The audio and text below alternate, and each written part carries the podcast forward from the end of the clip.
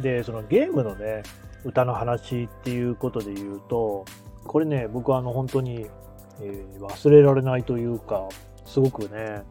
元気をもらった歌っていうのがあって、ヒャダインさん、ヒャダインさんですよね。まあ、あのー、普通に作曲家として有名な方でね、ももクロの曲とかね、行くぜ怪盗少女とか作ってる人ですよね。えー、他にもバラエティ、トーク番組とかにもね、よく出てくる人ですけれども、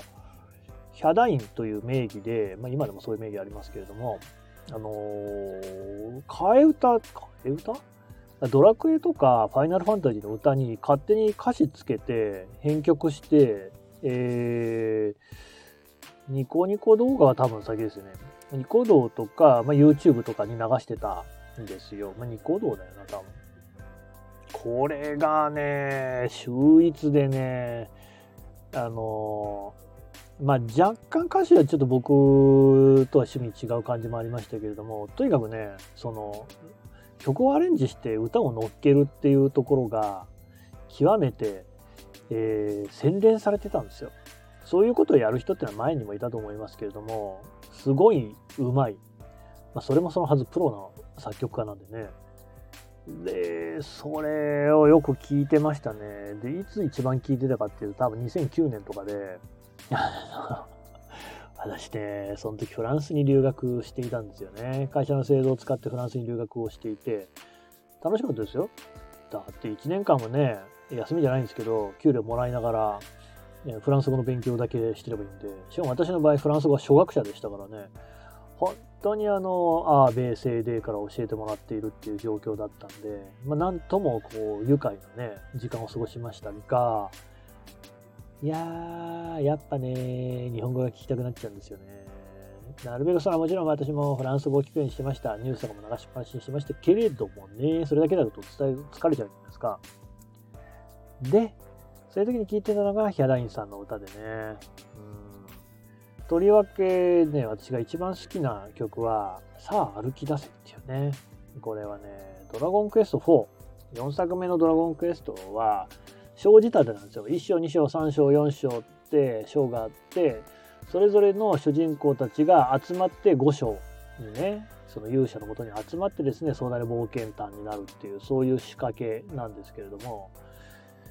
あのね、2章に出てくる、2章はね、おてんば姫の冒険っていうタイトルだったと思いますが、アリーナっていう名前のね、お姫様ね、おてんばなお姫様ですよ。ね。とにかくね、あの、なんていうの、武闘、武、武道が好きで、えー、戦うやつね。空手、カンフーみたいなやつ。あの、壁を蹴り飛ばして壊しちゃうみたいな、そういうこうね、おてんばのお姫様ですよ。が、もう後ろにいるのが嫌だっつって出てっちゃって、で、それをこうね、側近の神官とジーヤが追いかけるっていう、まあ魔法使いのジジイなんですけど、という話で、3人で、その姫の冒険をね、えー、手助けしていく3人というか、まあ、姫とその2人手助けする2人でもって冒険をするっていうそういう話。なんですけどその BGM に歌詞をつけててこれが好きだったな。で何ですかね。えどんな歌詞だっけ？どこまででも歩こう。トゥルトゥルルルルルルトゥルルトゥルルトゥルルルルトゥルトゥルトゥトゥル君といれば無敵。さ。タラタタラララララトゥルルトゥルルルルルトゥルトトこれね、ドラクエ4をやった人ならわかると思うんですけど、なんかね、あれが章が変わってんだよな。こういうのね、うまく言語化できないのもどかしいですね。なんかメジャーがマイナーになってるみたいな感じでね。うん。だから八王朝が異端調になるみたいな。ごめんなさいね。もうすっごい適当なこと言ってますけれども。なんかね、蝶が違うんだよ。それがね、その、で、前奏とかもヒャダインさんが作ってるんですけど、めちゃくちゃかっこよくなってんだよな。そのドラクエの音楽に存在していない部分が。トゥントゥントゥタンタタタンタランタンタランタンタランタントゥトントントゥトントントンじゃジャズっぽくなってるんですよ。ジャズなんだよ。そうだよ、ジャズだよ。あのね、ゲームミュージックのジャズアレンジとかな、あんまないんですよね。それはやっぱりもうヒャダインさんのセンスですよね。すげえかっこいいんだよな。ヒャダイさんのそのドラクエやファイナルファンタジーのアレンジって別にそういうのばっかりじゃないんですよ。普通にこうなんか、普通？うんと、ちょっとコミカルな感じのものが多いですよね。で、あの、なんか機械使って自分、男性ですよね、ヒャダインさんはね。なんだけど女の人の声を出して、ヒャダルコっていう名前にして、で、歌ってみたりとかっていうのもあったりね。そういう、その、すごいシンセサイザー的な、シンセサイザーとか古い言葉なんだろうな。を駆使して、そういうね、様々な音楽を鳴らす。で、基本じゃギャグっぽい、さあ歩き出せもね、途中でなんか、えっ、ー、と、新刊とジジイのね、やり取りとかあって、ドラクエ4やった人だったらクスッとしちゃうような要素も入ってるんですけれども、ただなんかね、まあ、な音楽がとにかくかっこいいんですよね。ゲームミュージックっていう単純、だ単純でしょうがないんですよ。だって、あれもだって杉山浩一さんが作ってるからすごい曲なんだけど、ただ、音が同時に出せる音が3つとかしかないんですよね。でそれ和音じゃんって、ドミソで終わっちゃうじゃんっていう話で、主旋律できないじゃんっていう、なんかすごい制約の中で作ってるから、どうしても平べったくはなるんですけれども、ああ、もともと持ってる力ってこんなにあるんだみたいなのを引き出せるっていう技量ね。すごいんですよね。あの、うん。でもね、ドラクエ4は僕は全体的に曲全部好きで、今でも戦闘の音楽とか、ドラクエはずっとね、いろんな音楽、BGM ある。で、どんどん凝っていくんですよ。ドラクエ4が最後ファミコンからの作品で、その後はスーファミになって、それからプレイステーションになってとかってどんどん機械が進化していく中でいろんな音出せるようになっていくんですけれどもドラクエ4の戦闘の音楽が一番すごいと思います。めっちゃ長いしね。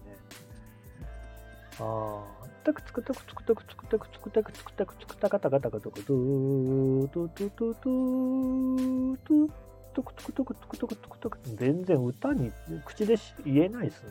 ゴスペラーズを呼んでこないといけないね。あ長い、すごいドラマチックで展開が、全部最後まで聞くと本当にあのね、まあなんていうか、ちょっとしたこうね、えー、交響曲を聴いているような気分にすらなるっていうぐらいの、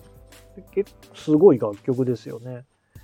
でそういうもともと持っていたゲームミュージックの力をヒャダインさんが引き出してるんですよね。これがね、まあすごいなと思いましたよね。ゲーム音楽。あゲーム音楽な。あの、ヒャダインさんみたいな人がね、もっとたくさんいたら、その、世界も広がってたんじゃないかなっていうふうに、今でも思いますけどもね。全然ちょっと、まあ、残り2分ぐらいしかないんで、1個だけ、仲間由紀恵さんっているでしょ。ね。女優さんですよね。もう東大切ってのこうね、もともとは結構こう可愛らしい美人のイメージだったんですけれども、あとちょっととぼけたコメディエンヌみたいなね、役柄が似合う人ですよね。あの、トリックのね、トリック、山田？の方ですよね。上田と山田でしたね。の山田直子さんだっけ。まあ、その、ちょっとこうね、えー、笑わせるの得意だし、最近大奥とかではね、すごい迫力のある演技とかも話題になりましたけど、あの仲間由紀恵さんって昔歌歌ってたんですよ。知ってますよ？ね？あなたが言ってるのはそれは au のやつでしょ？なんだっけ？仲間由紀恵 with ダウンローズのことでしょ？違うんですよ。その前にピンで仲間由紀恵っていう名義でアイドルとして歌出してんですよね。でね、その頃の歌って全くその話題にならない。仲間さんが自分の口にすることもないんですけれども、いい歌なんだよな。トゥルーラブストーリーっていう、これもゲーム。ゲームの主題歌なんですけれども、これすげえ切なくていい歌ですよ。えっ、ー、とね、主人公が引っ越すっていう、これゲームの設定に沿ってるんですけれども、引っ越しまでの3ヶ月間かなんかにその意中の女の子との仲を深めるみたいなゲームで、で、ゲームのテーマも切なさなんですよ。で、それがね、曲にちゃんと込められてね、いるんですよね。元気でね、頑張ってね、手紙書くね。たまに会えるよね。なんでかな、寂しいのに、寂しいよと言えなかったっていう歌ね。いやまあ私に歌われても困ると思いますけど あの若い頃の仲間さんのね、ちょっとこう細い声がね、なおさら切ないっていうね、名曲なんでね、まああの何かしらかにかしらの方法で聴いてほしいなっていうふうに思いますね。